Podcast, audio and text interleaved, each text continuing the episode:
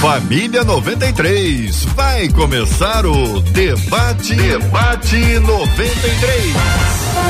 Está entrando no ar. Debate 93.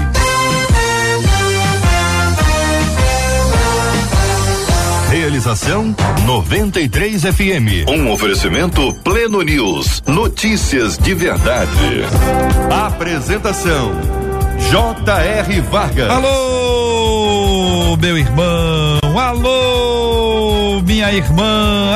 Aqui fala J.R. Vargas. Estamos de volta, começando aqui mais uma super edição do nosso debate 93 de hoje, nessa sexta-feira, dia 5 de agosto de 2022. Que a bênção do Senhor repouse sobre a sua vida, sua casa, sua família, sobre todos os seus, em nome de Jesus. No programa de hoje, aqui nos estúdios da 93 FM, pastor Davidson Freitas. Pastor Davidson, como vai o senhor, pastor? Tudo bem? Bom dia, bem-vindo. Bom dia, JR. Muito bem, graças a Deus. Bom estar aqui mais uma vez no Debate 93. Manda um abraço para minha galera linda de Heliópolis, Primeira Igreja Batista em Heliópolis. É bom estarmos aqui novamente. Benção por isso, meu querido, com a gente também no estúdio virtual da 93 FM, pastora Ângela Cristina, diretamente da boa terra do Espírito Santo. Bom dia, pastora Ângela. Bom dia, JR. Bom dia a todos os ouvintes. É um prazer enorme estar aqui com vocês novamente. Muito obrigado, pastora Ângela, pela alegria da sua presença conosco no programa de hoje. Pastor Wanderson Costa, com a gente no debate 93 de hoje também, pastor Wanderson. Bom dia. Bom dia, JR. Bom dia aos debatedores. É um prazer estar aqui. Bom dia aos ouvintes também que estão ligados conosco. Eu tenho certeza que vai ser um tempo muito precioso.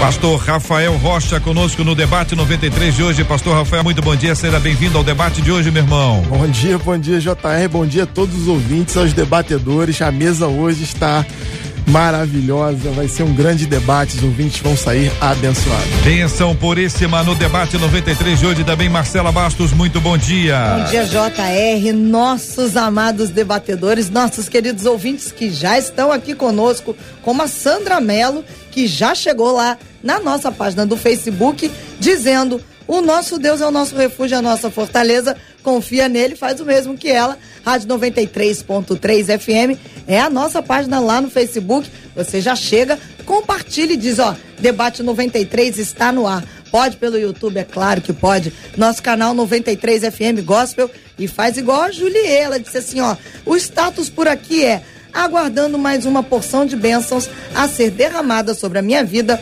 hoje através desse debate. É isso aí mesmo, Julie. E corre pro WhatsApp também, que é o 21 96803 8319 21 96803 8319. Muito bem, minha gente. Debate 93, ajustando o nosso áudio, ajustando a nossa imagem. Você conectado com a gente, seja muito bem-vindo.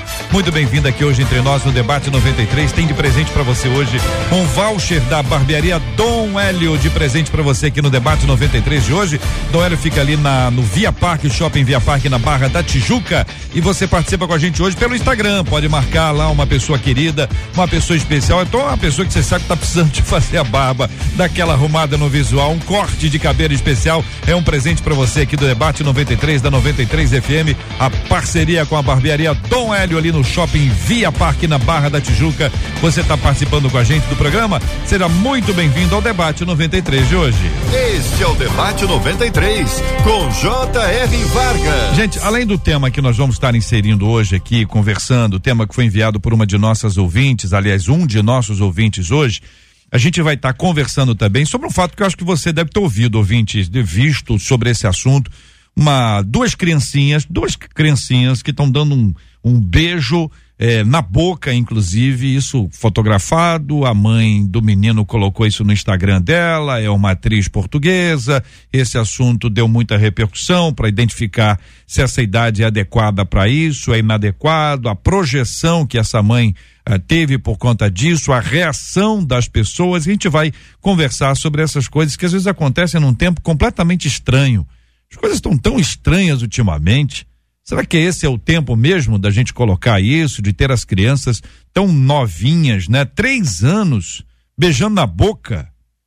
Tem também um outro aspecto que a gente vai inserir aqui, que eu quero ouvir a sua opinião também, ouvinte. Se você acha que convém, não convém, tá na hora, não tá. Você acha que o mundo é isso mesmo? E de vez em quando aparece também umas questões que envolvem pais que beijam uh, os seus filhos na boca. Selinho, seja lá o que for o nome que se dê a isso. Isso é saudável, isso é recomendável, isso não é adequado. Eu quero saber o que, que você está pensando sobre esse assunto aí para a gente estar tá trocando ideias sobre esse tema também aqui no debate 93 de hoje. Uma, um de nossos ouvintes diz o seguinte: olha, eu não sei se é impressão minha, mas eu tenho visto crentes com cada vez menos conhecimento bíblico. Isso é um reflexo da vida moderna que acaba possibilitando um conhecimento superficial? A falta de fé é uma consequência natural da falta de estudo da Bíblia? Ou estamos nos tornando uma geração com fé baseada em uma mentira? Qual a melhor forma de estudar a Bíblia? É o que pergunta um dos nossos queridos ouvintes. Então, a primeira pergunta eu faço para o pastor Davidson se é impressão do nosso ouvinte ou se de fato existem hoje crentes com menor conhecimento bíblico, na sua opinião.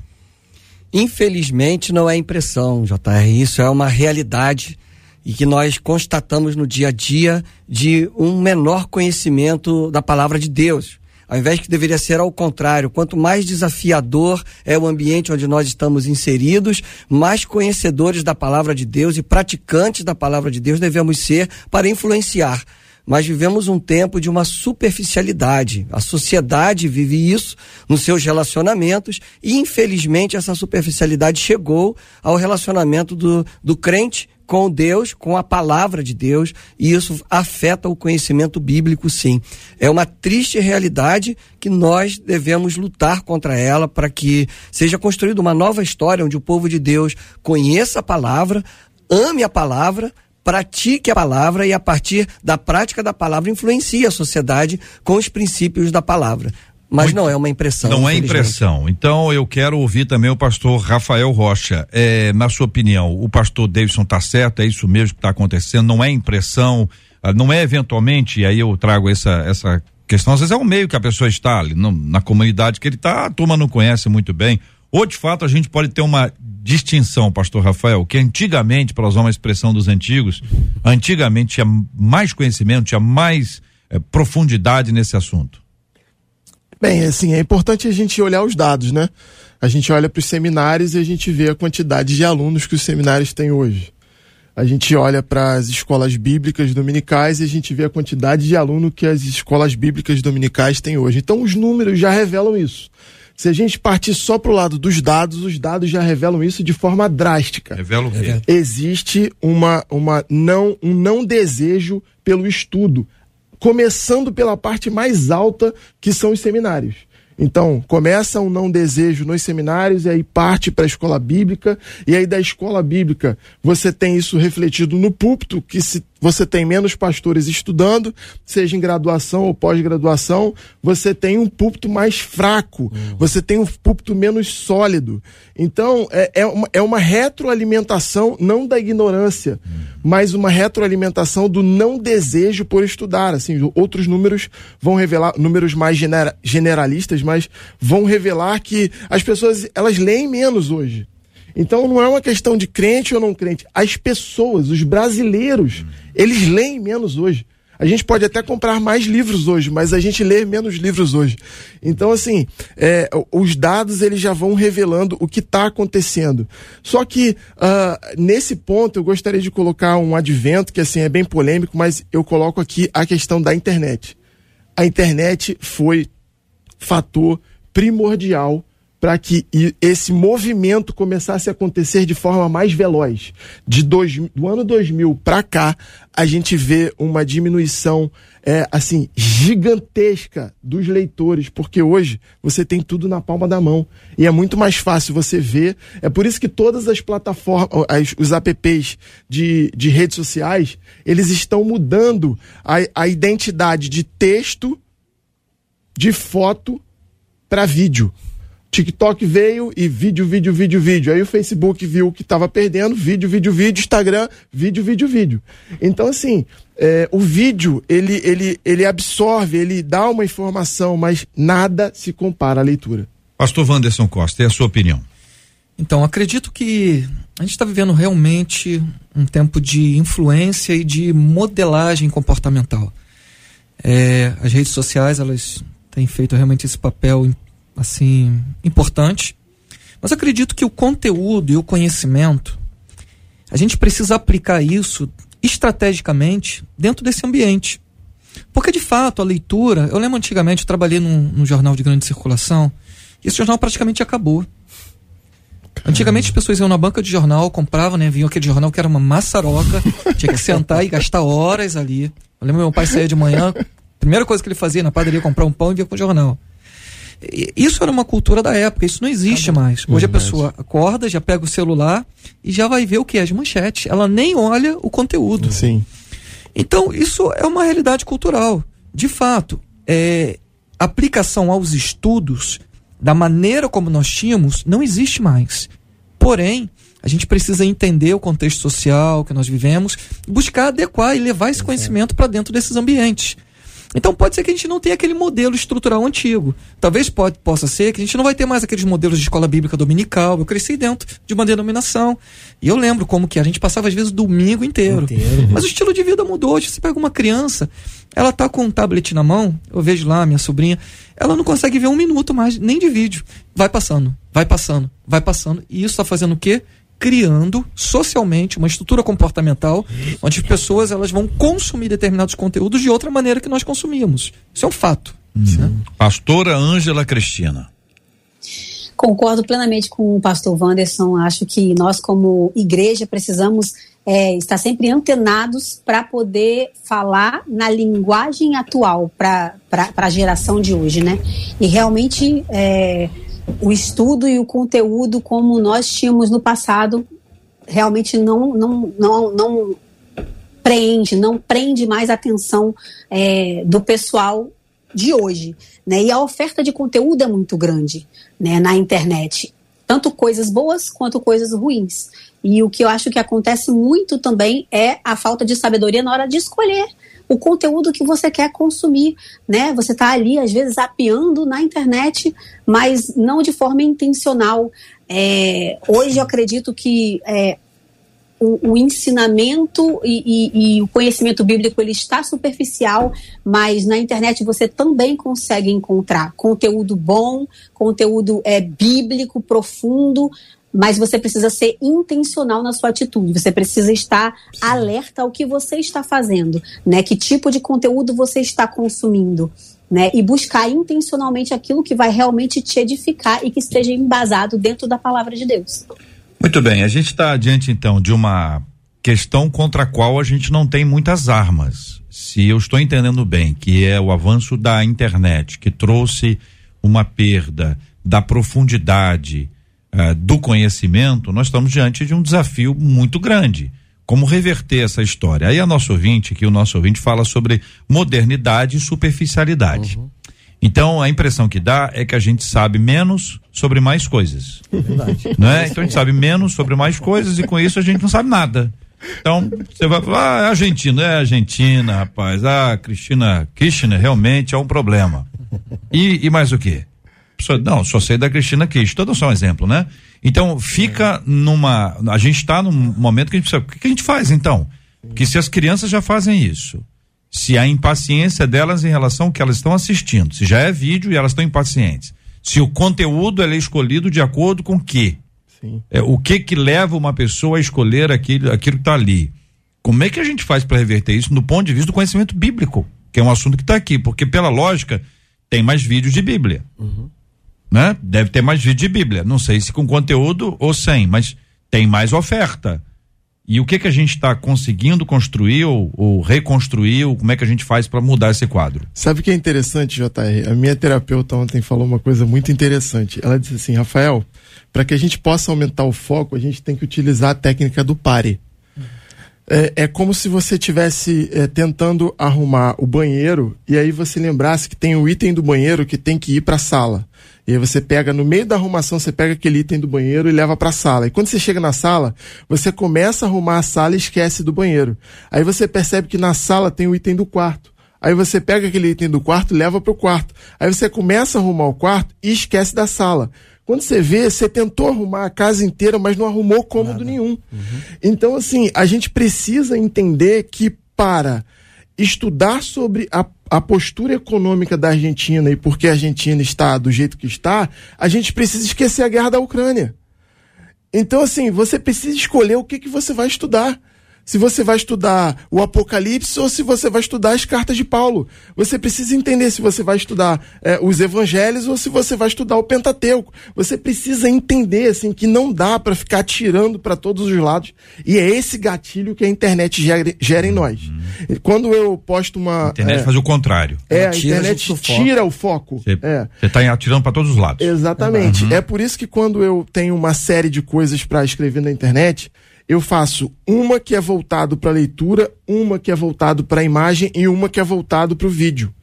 Por quê? Porque eu vou aquecendo o meu público e de formas diferentes eu vou, eu vou retendo a atenção daquela pessoa. Texto, foto e vídeo. Texto, foto e vídeo. Uhum. Sim, hoje a gente tem que usar a criatividade e a tecnologia ao nosso favor. Uhum. Conteúdo existe e bom, Sim. mas trazer as pessoas para um foco que é relacionamento com Deus.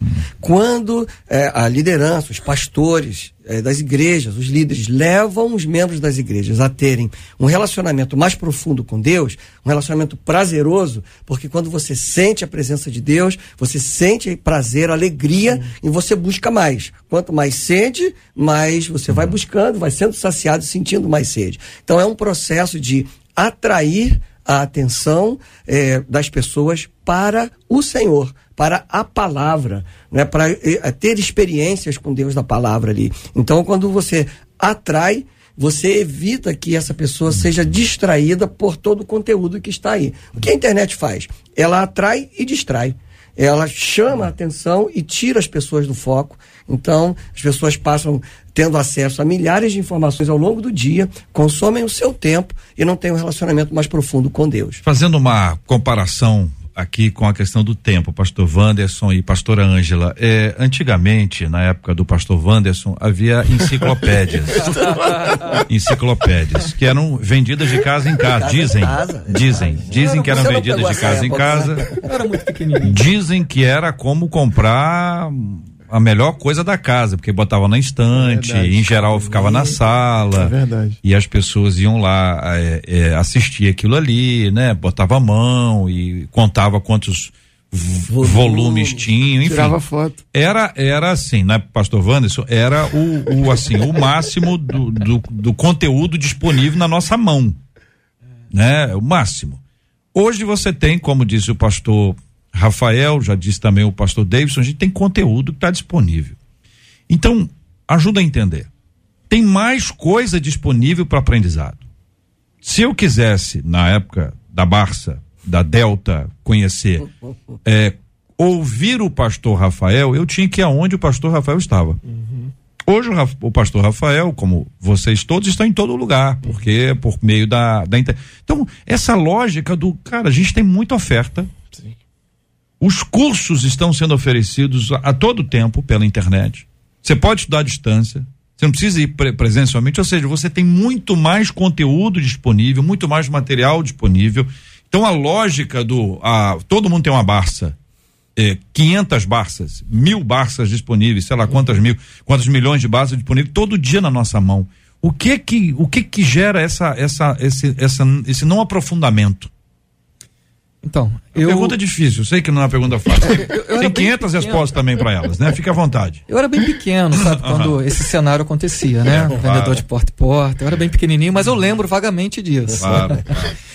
Mas assim, a gente vem de uma época realmente. Né, meu seminário foi um seminário batista e a gente estudava todos os dias da semana. Uhum. Sede lá 10 e meia da noite. Uhum. Hoje, se você fizer dessa maneira, não funciona. Uhum. Porque a sociedade mudou, o estilo de vida mudou. Agora, a questão é, como o JR falou, a gente talvez tenha muito mais oferta de conhecimento e conteúdo do que eu tinha. Sem dúvida, é. sim. Muito mais. Porém, a gente também está vivendo uma fase, né, uma época de estímulos visuais, auditivos, que estão gerando determinados comportamentos. O nosso, a nossa, a gente ia para um seminário intencionalmente, a gente já tinha planejado um futuro e ia para lá para se preparar para viver esse futuro. Sim. Hoje em dia, a quantidade de estímulos que uma pessoa recebe, ela. Qual é a intenção do estímulo? Gerar em você uma emoção. Porque todo comportamento é resultado de uma emoção. Verdade. Se você não ativar a emoção de uma pessoa, vai chegar um outro estímulo que vai ativar essa emoção e ela vai se comportar e vai ser direcionada para aquela outra ação. E é isso que a internet faz. O que, que eu acredito que a gente precisa? Ser intencional. Se nós queremos apresentar conteúdo e fazer com que as pessoas consumam esse conteúdo, a gente precisa entender como que o indivíduo se comporta. E a gente precisa dar a ele estímulos. Sim. Estímulos corretos.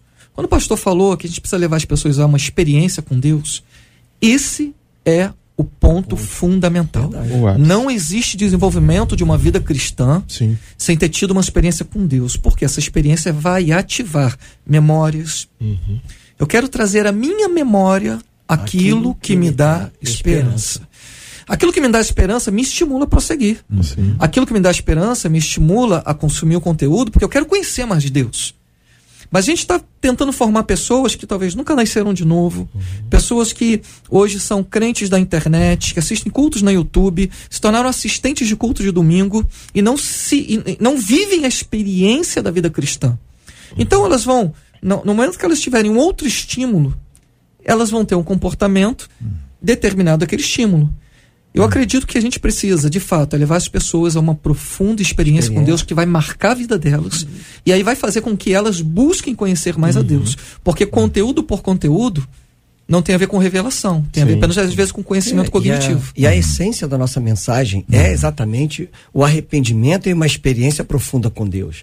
A partir desse, dessa, dessa experiência, tudo vai ser influenciado a partir da experiência com Deus. Então, essa continua sendo a essência da mensagem. É, né? a, a- a pastora Ângela tem uma experiência pela in- internet do Eu Escolhi Esperar, que é um- uma ideia, um conceito, uma mensagem que espalhou o país inteiro e outros cantos também com, com esse conceito que está utilizando também a internet, né, Ângela? Quer dizer, não é só a internet, mas a internet pode ser um veículo muito interessante para disseminar uma boa ideia.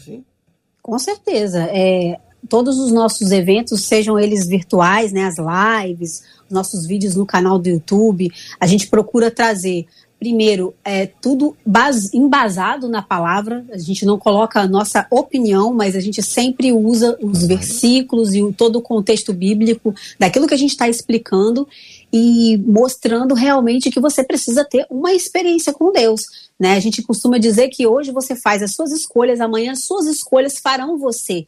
Né? As suas escolhas, as suas é, opções, elas mudam a sua vida, elas te trazem experiências. Hoje o crente, ele procura um amor para a vida inteira, mas ele não quer ter trabalho, ele quer encontrar magicamente como se né, não tivesse que buscar ao Senhor e conhecer a palavra a respeito de relacionamento, sexualidade e, e tudo mais.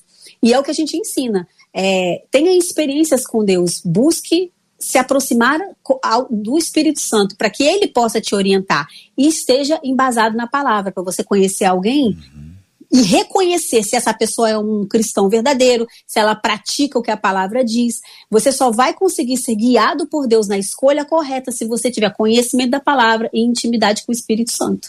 Muito bem, são 11 horas e 22 minutos, quase 23 minutos no horário de Brasília. A gente trata sobre um assunto que tem a ver com modernidade e superficialidade. É o olhar que tem o nosso ouvinte sobre esse assunto. Aí ele associa, na sequência da reflexão dele, ele faz a seguinte pergunta: a falta de fé é uma consequência natural da falta de estudo da Bíblia ou estamos nos tornando uma geração com fé baseada em uma mentira? Vou dividir isso aqui em duas partes para a gente responder primeiro a primeira parte, deixar o negócio da mentira para depois. Porque a gente pode dizer o seguinte, pela lógica, né? Olha, se temos menos conhecimento, se o conhecimento está associado à fé, nós somos um povo que vai ter menos fé. Ou já tem, ou terá menos fé, considerando a lógica que o ouvinte está nos apresentando. Pergunta que eu faço a vocês: a lógica que ele apresenta é correta? A falta de fé está associada à falta de estudo bíblico? E o que nos espera disso? O que espera a gente no futuro? Na verdade, não é a falta do estudo bíblico somente. O estudo bíblico é somente um dos caminhos para, para fortalecimento da fé. Mas é uma nutrição dessa fé através de uma prática da oração, do estudo bíblico e da aí. prática do que se aprende na Bíblia. Ou seja, é a falta, se eu não estou alimentando a minha fé com relacionamento de intimidade com Deus, de, de dependência de Deus, é realmente uma fé nutrida, ela não, ela não frutifica. Né? E por isso Jesus diz: "Hum, vocês são ramos, eu sou a videira. Nós temos que estar conectados à videira, e isso é relacionamento de intimidade com Deus. Então, se eu não alimento essa fé através de uma intimidade com o Senhor, ela, ela não consegue se posicionar, tampouco influenciar ninguém. E ao contrário, ao invés de eu influenciar como sal da terra e luz do mundo, eu passo a ser influenciado e absorver as práticas e os princípios de uma sociedade que a Bíblia diz que ela está corrompida e destruída. Então, é, eu preciso do estudo bíblico, da oração, da prática realmente da Bíblia, viver ali é esse evangelho que influencia. Então, não é apenas o estudo bíblico. É, eu só tenho uma preocupação, porque às vezes quando a gente começa a fazer comparações, parece que antigamente era melhor e parece que Sim. agora não é bom. É essa a ideia. Assim, eu acredito que a gente está vivendo o melhor tempo. Sim. Eu acredito que antigamente a gente tinha menos recursos, menos possibilidade, menos instrumentos. Acredito que o nível de fé não era diferente do tipo de fé hoje. Eu lembro quando eu cheguei no seminário, eh, e quando a gente vai pro seminário, você vai muito empolgado, né? Você vai, uau! E você acredita que é tudo correto e tal. E eu lembro que minha- meu primeiro encontro com o irmão que era da igreja, seminarista, ele falou: Ei, vai, vai me dar muita cola, hein? Eu falei, como? Como? Como assim? Não entendi. Ele falou, o que, rapaz? Você não sabe que aqui tem? Eu falei, não, pra mim isso nem não entrava na minha cabeça. O que, que é isso? Pra mim aquilo era um lugar, né, santo e tal. Então, às vezes a gente cria conceitos que lá atrás, antigamente, era tudo certo, era tudo correto. Não.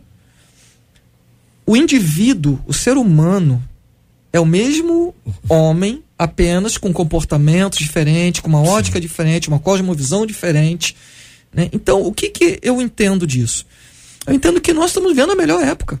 Sim, A gente talvez não tivesse acesso, eu escolhi esperar naquele tempo. exatamente. Ou Hoje a gente tem tantas um ferramentas, livro, um nada, tantas né? possibilidades, que eu acredito que a gente tem a possibilidade de desenvolver pessoas muito mais do que nós tínhamos antes. Verdade. Verdade. Agora, o que, eu, o que eu penso é o seguinte: a gente coloca como o estudo bíblico em si, por ele só, não desenvolve fé. Porque conhecimento sem revelação, Sim. ele também pode trazer arrogância, presunção. Por isso a Bíblia vai dizer lá que a letra mata, mas o espírito vivifica. Exatamente. Então tem muita gente que às vezes quer estudar para ter um conhecimento do Jesus histórico. Sim. Tem muita gente que quer estudar para se arrogar de conhecedor, de doutor da lei, de mestre, mas a Bíblia diz que nos últimos dias vão levantar mestres para si, porque essa doutrina vai causar coceira, nos ouvidos. sim. Mas eu não posso de deixar de pregar essa doutrina por causa daquilo que vai gerar nos outros. Agora, a fé não vem pelo ouvir ouvir da palavra de Deus? É Por isso que eu estou perguntando aqui, a questão do estudo aqui, que a- a- imagino que seja a tônica que o ouvinte traz, eh, não é, não, talvez não seja o estudo mais aprofundado, mas é a prática diária de estudar as escrituras, de conhecer a respeito de Deus, de ter conhecimento sobre ele, daí nasce a fé, você passa a ter uma caminhada de confiança em Deus, você está crendo realmente que Deus está ali e que Deus está te ouvindo, por quê? Porque você aprendeu que Deus está nos ouvindo. Sabe aquela coisa que a pessoa diz, ah, eu fui na igreja e não se- senti nada. Ou alguns chegam a dizer, Deus não estava aqui. Tem gente que fala. Tem gente que é, tem, que a gente tem conhecimento de ah, Deus não estava naquele culto. Quer dizer, onde é que Deus estava, você está em todo lugar. Então tem coisas que a, a teologia, o conhecimento bíblico vai ajudar a pessoa a, a identificar uma caminhada com ele. Então, assim, estou perguntando agora nesse, nesse aspecto, o quanto essa ausência de uma caminhada com Deus, do conhecimento da Bíblia, pode prejudicar a nossa fé. É interessante, o saudoso pastor Álvaro Trindade, que Deus o tenha, ele sempre falava que é, a questão do contexto bíblico, né? Você precisa entender o contexto. E esse texto da fé vem pelo ouvir, ele está inserido num ambiente de pregação. O texto inteiro está falando sobre a pregação e sobre o tipo de ouvinte, sobre o tipo de pregação. Só que existe um texto que é chave, que é o 14, o versículo 14 do capítulo 10 de Romanos, que diz: Como ouvirão é, se não há quem pregue? E como crerão de quem nunca ouviram? Assim, a, a- o estudo, a palavra precisa ser sobre Jesus, através do Espírito Santo, de uma forma íntima. É interessante que se você pegar. é, a eu escrevi aqui, enquanto vocês falavam, eu escrevi algumas coisas aqui. A falta de conhecimento gera confusão. E a gente vê o eunuco, Filipe e eunuco, Atos 8. A fé a, a falta de fé gera medo, e a gente vê Pedro sobre as águas em Mateus capítulo 4. A falta de fé gera insegurança, aquele homem que chega para Jesus e diz assim: Me ajuda, eu não tenho fé. Então, assim, tudo isso está ligado a um relacionamento muito íntimo com Deus. aquele que a gente prega, que a gente ama, que a gente sabe que morreu por nós. Se a gente não souber que Jesus morreu por nós, de que adianta eu pregar o evangelho? Se a pessoa não entender que Jesus morreu por ela, que existe alguém que pagou esse preço, então é esse movimento, como o pastor muito bem falou, Pastor Wanderson falou que existe um- uma relação íntima entre o desejo e, e- e- e o relacionamento, entre o sentimento e o relacionamento. É preciso ter relacionamento com o Espírito Santo para nós termos sentimentos ao Espírito, sentimentos com o que Jesus fez. É preciso ter relacionamento. Olha, dentro disso, ah, quando o ouvinte pergunta sobre a fé baseada em uma mentira, a gente precisa agora ter todo o carinho do mundo com, com esse assunto, porque eh, existem pessoas que estão nessa pegada há muito tempo acreditando que isso seja uma verdade. Ah, existem pessoas que estão ensinando aquilo que eles aprenderam. sim. Então, se você aprender no lugar errado, você vai ensinar aquilo que é que foi ensinado no lugar errado. E aí você vai ter essa mentira ou essa coisa errada multiplicada. Então, é uma fé fundamentada em alguma coisa que não exatamente a palavra. O ouvinte usa a palavra mentira. É o que ele está usando aqui, pastor Ângela. Estamos nos tornando uma geração com fé baseada em uma mentira. uma geração que é, vivencia a superficialidade dos relacionamentos pode sim viver baseada numa mentira. É, eu acredito que a palavra ela é um conjunto para você viver a fé e cres- o crescimento espiritual é um conjunto de coisas que você precisa escolher para viver. Primeiro, o conhecimento da palavra. Segundo, é, a comunhão entre os irmãos. É, ouvir as pregações, estar inserido né, dentro da realidade cristã, viver igreja de verdade. Quem vive igreja superficialmente baseado, se alimentando unicamente da internet, corre um grande risco de viver uma mentira, porque você não sabe de onde vem aquele, aquela água, você não consegue verificar a veracidade, você não, não, não existem outros pontos de apoio onde você pode pegar cons- aconselhamento, buscar conhecimento. Então eu sempre digo, tudo que você escuta na internet, você precisa ir à palavra e ver se a base está correta, né? Você continua em dúvida, procure o seu pastor, procure os seus líderes espirituais, alguém que tenha conhecimento a respeito desse assunto. Não absorva ou aceite tudo o que você vê na internet como uma verdade. Então, se você não está inserido no meio cristão, na videira, lá realmente é, em comunhão com, com seus irmãos, com os pastores, com os líderes, você corre o risco de andar numa mentira, viver superficialmente e acreditar que uma heresia, que uma é, inverdade vire base para sua vida, para o seu comportamento. Misericórdia. São 11 horas e 32 minutos aqui, minha gente, na 93 FM. A gente vai voltar a esse ponto já já. Inclusive, vamos aqui para a última pergunta que fez o nosso ouvinte, daqui a pouquinho, qual o melhor, qual a melhor forma de estudar a Bíblia? Essa é uma pergunta que muita gente faz. Como é que você estuda a Bíblia? Eu tenho muita curiosidade, eu gosto de saber como é que a pessoa, como é que ela se prepara para pregar, como é que ela prepara os estudos, como é que ela faz. E aqui é uma, uma pergunta muito boa. E talvez você tenha dúvidas sobre esse assunto. Você está começando a ler a Bíblia, já leu, já tentou ler. Já tem gente que ah, tentou ler, não consegue.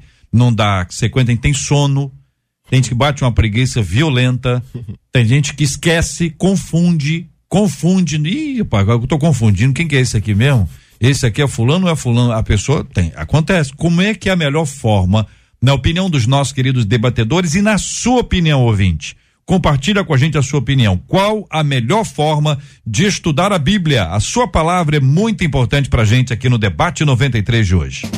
Debate 93. Debate 93. De segunda a sexta, às 11 da manhã. Participação dos nossos queridos e amados ouvintes no Debate 93 de hoje. Marcela Bastos, fala o que falam os nossos ouvintes. Enquanto os nossos debatedores falam, os nossos ouvintes falam. Por exemplo, a Elinete no Facebook disse assim: na minha opinião, o povo lê a Bíblia assim, só que não pratica o que lê. E não é por não saber interpretar. Na minha opinião, é porque eles gostam de agir por si mesmos, diz ele, Net. A Conceição no Facebook disse assim: para mim não é falta de conhecimento bíblico, e sim falta de entendimento bíblico. A Denise, no YouTube, disse assim: O meu pai não tinha o primário completo, mas ele era um estudioso diário da palavra. Ele foi um grande homem de Deus. E eu posso dizer que foi o próprio Deus quem deu a ele a sabedoria que ele tinha. A Tânia, pelo Facebook, disse: ah, Hoje em dia as pessoas se ocupam com tudo, até do trabalho na igreja, mas não se organizam para ter tempo de ler e de buscar a fonte, que é a palavra. No YouTube, o Fernando disse assim: o não aprofundamento nada mais é, na minha opinião, que a falta de interesse.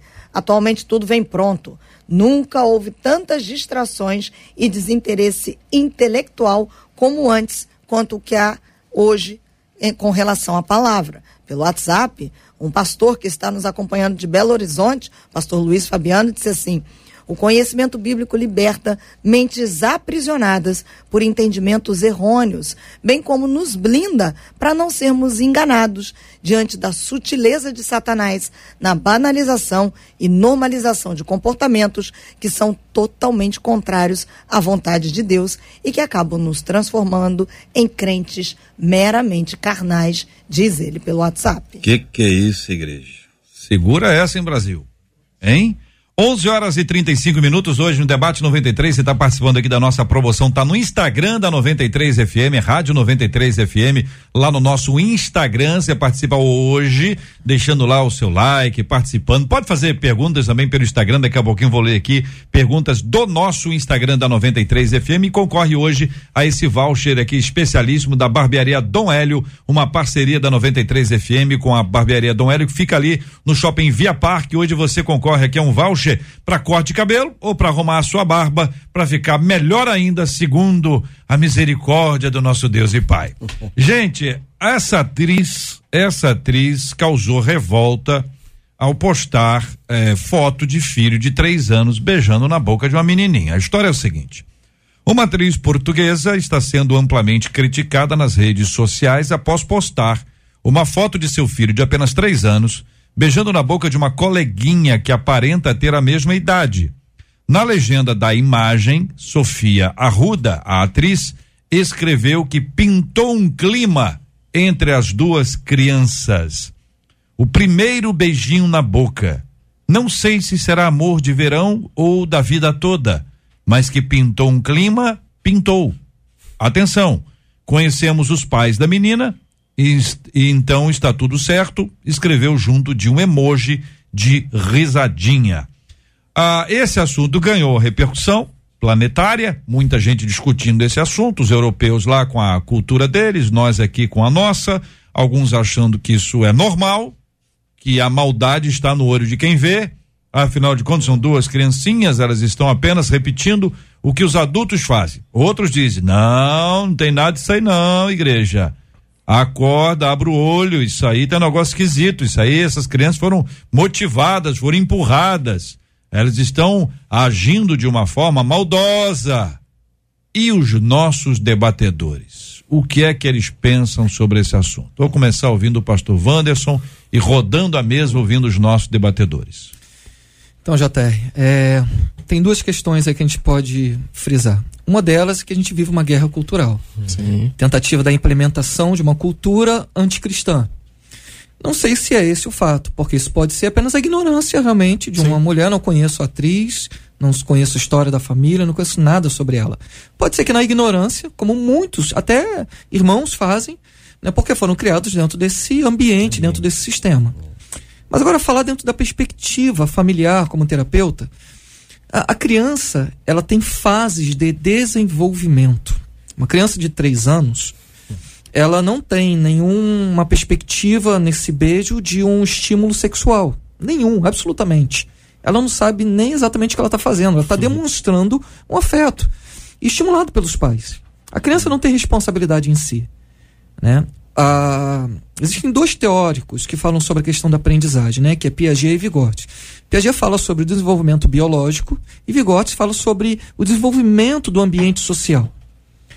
Na questão desse ambiente social dessa criança, talvez ela vai estar sendo maturada para viver esse processo antes do tempo. Uhum. E aí a gente está vendo dentro dos consultórios hoje, minha esposa então que trabalha especificamente com adolescentes, adolescente chegando lá se automutilando, criança de três anos com depressão. Porque elas estão sendo estimuladas a viver algo que elas não estão prontas para ser. E elas não estão dando conta da angústia. Porque elas não vão conseguir atender a demanda porque elas não estão prontas para isso. Sim. Então, eu costumo dizer que a criança, um adolescente sintomático, ele é apenas a ponta da desestruturação da família. Se você pegar e puxar o fio de novelo, sempre vai dar lá, uhum. numa família desestruturada. Uhum. Sempre vai uhum. dar lá, porque a criança é só o sintoma disso. Então, quando a gente olha isso, eu olho com uma certa preocupação. Por quê? Não é um fato isolado se não é ignorância. Eu não quero chegar e condenar e lacrar e uhum. falar, vamos, vamos todo mundo banir. Não. Uhum.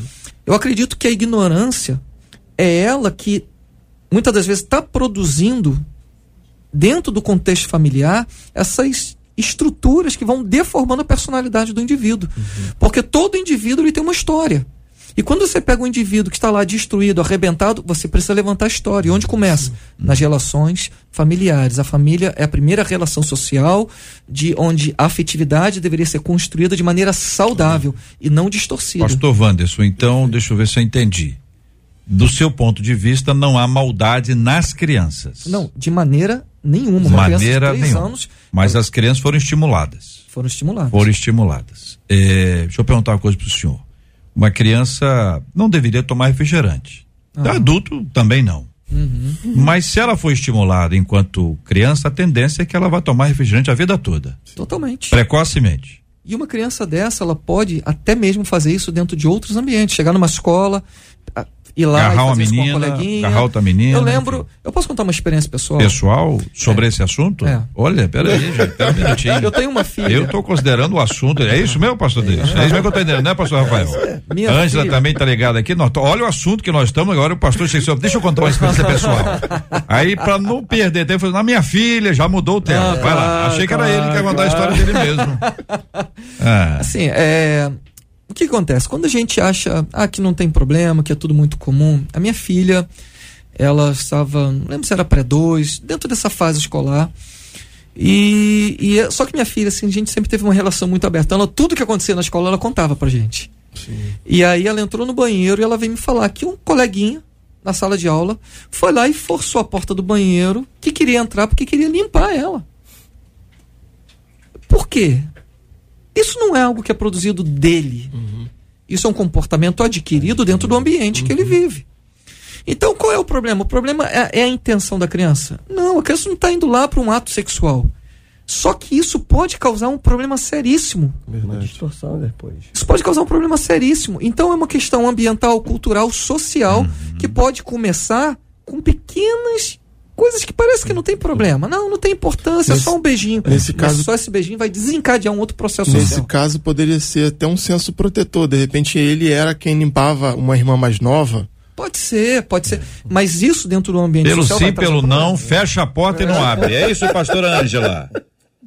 É, existe uma frase que eu gosto muito que a sexualização pode ser o caminho para a erotização. Sim. Quando você pega uma criança que não tem senso crítico nenhum, que está em desenvolvimento cognitivo, emocional, fisiológico, é, você tá, ela está totalmente em formação e você dá um padrão comportamental precoce para ela, além dela é, é está sendo cobrada além daquilo que ela não está pronta, como o pastor Wanderson falou, ela ainda é exposta, é, é, por exemplo, ao assédio sexual. Se ela acha que dar beijinhos na boca das pessoas é algo muito natural, né? Isso foi ensinado a ela, então ela pode beijar na boca de qualquer pessoa que de repente convidá-la a isso. Então, hoje, como pais, apesar da criança ser inocente, nós precisamos ter é, é, é consciência do mundo em que vivemos hoje do perigo que essas crianças estão correndo e é, orientá-las, independente da idade. Eu tenho duas meninas e assim que elas começaram a ir para a escola, eu já orientei: olha, criança não namora, é, beijinho na boca não existe. E a minha filha também passou por uma experiência assim: um amiguinho queria beijar ela na boca. né? E, e ela chegou para ele e falou assim: não, não vou te dar beijinho na boca, criança não namora, eu não posso dar beijinho na boca de ninguém. Então, nós precisamos orientar desde muito cedo. Primeiro, para forjar né, quem essa criança vai ser, o padrão moral que ela vai ter. E segundo, para protegê-la daqueles perigos que a gente, infelizmente, né, não pode estar com a criança 24 horas por dia, hum. dos perigos que ela pode é, estar exposta. Verdade. Pastores Davidson e Rafael. Sim, eu penso que é um perigo você expor a, a, criança a uma situação para a qual ela não, não está preparada, como Sim. falou o pastor Wanderson. Né? A Bíblia é linda e diz: há tempo para todas as coisas. E os pais devem estar atentos a isso, porque Sim. todo o ambiente no qual nós estamos inseridos atacam as nossas famílias, atacando as bases. Né? Então, uma criança de três anos, que ainda que não tenha uma maldade e, e ela é inserida nesse contexto da, da sexualidade, ela, ela vai repetir esse padrão, ela uhum. perde a noção. E são os pais os responsáveis. Nós vemos um tempo hoje em que os pais estão terceirizando a responsabilidade uhum. da educação é, formal para as escolas e da educação cristã para as igrejas. Sim. E aí, com isso, as crianças ficam perdidas, encontrando vários princípios ao longo da semana uhum. e a igreja com a escola bíblica dominical, com todos os encontros, ela não consegue suprir tudo isso se os pais não forem os grandes aliados. Né? Então, a responsabilidade do pai não expor seu filho a, a uma situação para a qual ele ainda não está preparado. O diálogo é uma, é uma fonte e um diálogo é, baseado na palavra de Deus, como, como nós devemos fazer para que os nossos filhos estejam preparados. Né? Então, ainda que esse, essa mãe não, não tivesse a intenção de expor é, seu filho, ela acabou fazendo, né? expondo a uma situação para a qual ele não está preparado. Né? Esse é um cuidado que nós temos que tomar. Sim, eu vejo que a autorresponsabilidade é algo que a gente precisa tomar e tomar com seriedade. Dentro desse contexto, é importante a gente perceber, assim, é, culturalmente, como o pastor Vance falou, é que, assim, não tem como esperar muita coisa da Europa. Eu acabei de vir de lá agora, fiquei 20 dias na Europa. Passei por Portugal, passei pela Espanha, passei pela Inglaterra. Não tenho o que esperar. A Europa já morreu e já está fedendo.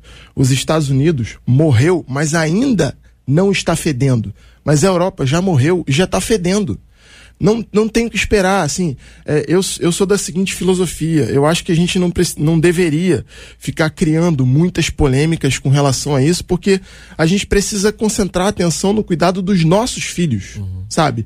A maior proteção que uma mãe e um pai pode dar com relação a esse tipo de assunto é cuidar dos seus filhos da forma com que eles entendem em Deus que precisam cuidar e não ficar uhum. avolumando o assunto, sabe? A gente avoluma o assunto de uma forma e esquece que assim não tem como esperar nada diferente. Isso aí é muito pouco diante de tudo que eu vi lá, sabe? Eu poderia falar coisas muito piores que eu vi lá com relação à criança. Eu vi na Inglaterra duas meninas é, é, apertando e acendendo um cigarro de maconha no, na mesma praça que um montão de criança estava brincando. E as mães que estavam do lado não estavam nem aí. Assim, é, a coisa mais normal do mundo. Elas estavam deixando as crianças delas brincarem. Agora, uma coisa que eu preciso destacar assim de uma forma muito, é, muito delicada. Eu queria que vocês me entendessem, não me jogassem no inferno por isso. Mas assim, eu acho que nós brasileiros a gente a gente toma muito conta da vida dos outros, esquece de tomar conta da nossa própria vida, da nossa própria casa, sabe? É a gente concentra muita atenção naquilo que a outra pessoa está fazendo, a outra cultura está realizando. E nós, o que estamos fazendo? Sabe? É, a gente vive muito, eu, eu, aprendi com o meu pastor desde novo, né? A gente vive muito fugindo do inferno, mas a vida cristã não é fugir do inferno, a vida cristã é se aproximar do céu. Existe uma perspectiva muito diferente entre uma coisa e outra. Sabe? Existe uma, uma perspectiva muito diferente entre proteger o seu filho do que está acontecendo na Europa e ensinar ensinar o seu filho dentro da sua casa o que realmente deveria ser ensinado. Então a gente protege os nossos filhos daquilo que está sendo ensinado, mas esquece de ensinar dentro de casa aquilo que precisa ser ensinado. Muito bem. Nós estamos aqui para ajudar o nosso ouvinte a ensinar em casa, até a partir de dados como esse que Sim. nós temos aqui, porque são dados que estão diante de nós, se estão diante de nós, nós precisamos responder. Pastor Wanderson, ao senhor a pergunta e peço uma resposta bem objetiva em razão do avançado da hora, como se fala nos cultos, é, sobre a questão de pais que beijam seus filhos. Então, eu particularmente, eu de novo, né? Isso, tem gente que acha que não tem nada a ver, isso é uma cultura, foi criado assim. Mas para mim, a, a, boca é um, um, estímulo sexual. Ele é o primeiro estímulo sexual. E pai e mãe não tem que dar estímulo sexual ao seu filho, porque isso muitas das vezes é incesto. Não é um incesto no, no contexto né, do coito, mas é um incesto emocional. Uhum. E é uma preparação para o desenvolvimento da sexualidade precoce também, porque você gera um estímulo e todo estímulo ele vai gerar um comportamento. E aí, se a gente for entrar nas outras questões, né, complexo de Édipo, tal, tal, tal, você vai perceber que toda criança tem o desejo pelo pai e pela mãe, mas o desejo tem que ser trazido para a relação correta, Correto. paternidade e maternidade. Porque se você distorcer isso, você distorce a personalidade do indivíduo. Não convém. Não convém. Muito bem, são 11 horas e 50 minutos. Pastor Davidson, qual a melhor forma de estudar a Bíblia? O JR, eu vou responder isso com uma palavra que, na verdade, define o nosso relacionamento com Deus: devoção. A devoção, ela, ela é uma afeição intensa ao Deus da palavra. Ela nos leva a dar prioridade ao Senhor. Então eu devo estudar a palavra de Deus como a fonte do alimento que eu preciso. Então, como estudar a Bíblia? Com uma prioridade. É, eu preciso organizar o meu dia com disciplina para que eu tenha um tempo de qualidade com a palavra, Sim. a fim de que isso me leve a uma intimidade com, com esse Deus que se revela. A Bíblia, ela é a palavra de Deus infalível, inerrante, é a revelação escrita do nosso Deus. Então, eu preciso olhar para a Bíblia como algo imprescindível para a minha vida. E aí eu vou estudá-la sabendo que ela é fonte de ensino, ela é fonte de toda a direção que eu necessito para viver. Então, hum. quando eu leio e estudo a Bíblia com devoção, eu coloco a palavra de Deus no seu devido lugar. É a fonte que eu preciso de sabedoria. Eu coloco Deus no devido lugar, a prioridade. Um pouco mais de forma prática. O senhor, o senhor considera importante é, fazer sequência, por exemplo, vai ler um livro, ler o livro todo, Sim. É, fazer anotações. Como é que o senhor acha que isso pode ser importante para o aprendizado? Sim, eu, eu eu, eu, eu como eu faço? Eu uhum. leio o livro, né, aquele livro todo, parando para fazer as anotações, para é, destacar com é, canetas de lumicolor, que a gente chama, uhum. e, e, trabalhando não somente a questão de as anotações, mas parar aquele tempo para refletir e dizer o que esse texto tem comigo, uhum. como ele vai impactar a minha vida. Uhum. É, um, é um tempo realmente de com um caderno. Eu uhum. sempre tenho meus, meus. Dentro da Bíblia, o meu. O meu bloquinho, bloquinho para anotações. Ah, uhum. Uh, essa essa a Bíblia que eu uso tem um espaço para anotações na lateral do texto, justamente para destacar. A uhum. Bíblia ela é um texto vivo. Você lê o mesmo texto é, várias vezes e, e ele fala de maneiras Aleluia. diferentes. Uhum. Não é? Porque o nosso Deus é dinâmico assim. Então, é, você precisa estar preparado para, naquela hora que você está lendo aquele texto, destacar o que ele está te falando, o que ele está te uhum. tocando, uhum. o que ele está te desafiando. Né? Então, essa é uma maneira com muita atenção. É, ler a Bíblia com muita atenção e cuidado, uhum. porque ela fala. Muito bem. Eu, eu, JR, eu entendo que o aprendizado bíblico ele tem três fases. A primeira fase, Deuteronômio 6, 7, vai falar que os pais têm a sua responsabilidade em cucarás, né? Uhum. Os pais têm esse primeiro processo. E a gente vê isso no relacionamento de Paulo e Timóteo, quando ele parabeniza a sua mãe pelo belo trabalho, trabalho. que fez com ele antes dele se apresentar para o discipulado pessoal. Esse é o primeiro trabalho, trabalho da família. O segundo trabalho eu, eu entendo que é o trabalho do discipulado do discipulado um a um. O Dr. Rousseau Shedd, que Deus o tenha também, ele sempre falou que todo seminarista precisava, antes de ir para o seminário, no seu primeiro ano de seminário, passar um ano literalmente ao lado do seu pastor. Eu nunca mais esqueci disso todo seminarista precisa passar antes ou no primeiro ano, um ano ao lado, literalmente ao lado, fazendo tudo, caminhando para o seu pastor vai pregar, vai com ele, vai viajar, vai com ele, vai celebrar um casamento, vai com ele, um ano. E depois você vai perceber que esse seminarista vai muito bem no seminário. E a terceira fase é a parte de estudos profissionais né? Eu vejo a, o relacionamento espiritual dos pais com a criança, o relacionamento de discipulado do discipulador com o adulto, né? Acima de 13 anos eu já entendo como adulto, isso é uma outra discussão, mas eu já entendo como adulto. E depois o ensino profissional. Eu entendo que essas três fases, se forem bem trabalhadas, dá certo. Muito bem, quero agradecer a colaboração dos nossos queridos debatedores em todos os temas que tratamos hoje aqui no nosso debate 93. Marcela Bastos fechando a participação dos nossos ouvintes, agora que são 11 horas e 54 minutos. Fechando com três palavras sobre como eles leem a Bíblia, todas três pelo WhatsApp. Um deles diz assim: eu go uma delas disse, eu gosto de estudar por temas, encontrar ali os problemas que aqueles personagens passaram para que eu possa evitar cair em erros antigos. Um outro ouvinte disse assim: Vou confessar a vocês, eu gosto de estudar a Bíblia da madrugada, porque aí eu não corro risco de ser interrompido, e com isso Deus tem falado comigo e eu sigo direto. E uma terceira ouvinte dizendo: Vou confessar para vocês que, dentre todas as maneiras de estudar, de uma coisa eu não abro mão: é de orar antes de ler e estudar a Bíblia, pedindo que o Espírito Santo me revele o que eu vou preciso ouvir através daquele estudo. Muito obrigado aos nossos queridos ouvintes, obrigado Marcela pela sua participação também. Quero dizer aqui que um outro ouvinte tá, o outro ouvinte começou com, com o pé na porta aqui, hein? Vocês tomam cuidado aí, o pé na porta não é brincadeira não. Ouvintes assim, dizem que todo mundo é um pouco hipócrita. É verdade? Olha, se todo mundo é, o impostor que é em mim, né? Não, se todo mundo é, quem ouve é e quem fala também é. Eita, não é? É ou não é verdade? Não é, pastor Deus? Todo mundo é todo mundo. Ué, todo vocês, mundo é todo mundo. No seminário vocês deram lógica. Uma dos, um dos capítulos mais importantes da filosofia, sensacional. Se a premissa é falsa, a conclusão não será verdadeira. Então dizem que todo mundo é um pouco hipócrita. É verdade? Gente que fala uma coisa e vive outra totalmente diferente. Ô, gente, isso é uma doença. Existe, assim, digamos, o hipócrita relacional, aquele que finge diante das pessoas. Existe o hipócrita religioso, aquele que encena um papel de espiritualidade.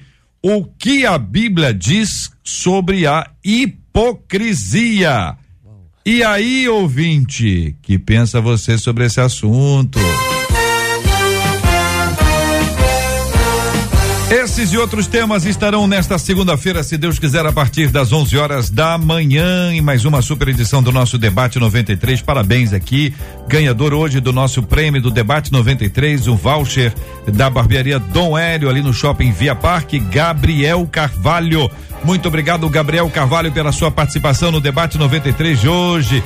Que Deus abençoe grandemente a sua vida. Muito obrigado aos nossos queridos debatedores presentes hoje aqui. Pastor Davidson Freitas, da Primeira Igreja Batista em Heliópolis. Obrigado, meu irmão. Muito obrigado, JR, mais uma vez estarmos aqui.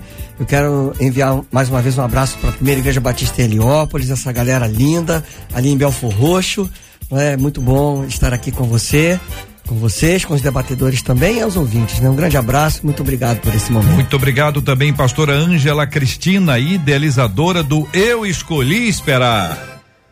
Obrigado, queridos, pelo carinho de sempre. É sempre um prazer. Que Deus possa abençoar todos os ouvintes e que todos tenham um final de semana maravilhoso aí, que o sabadão está chegando.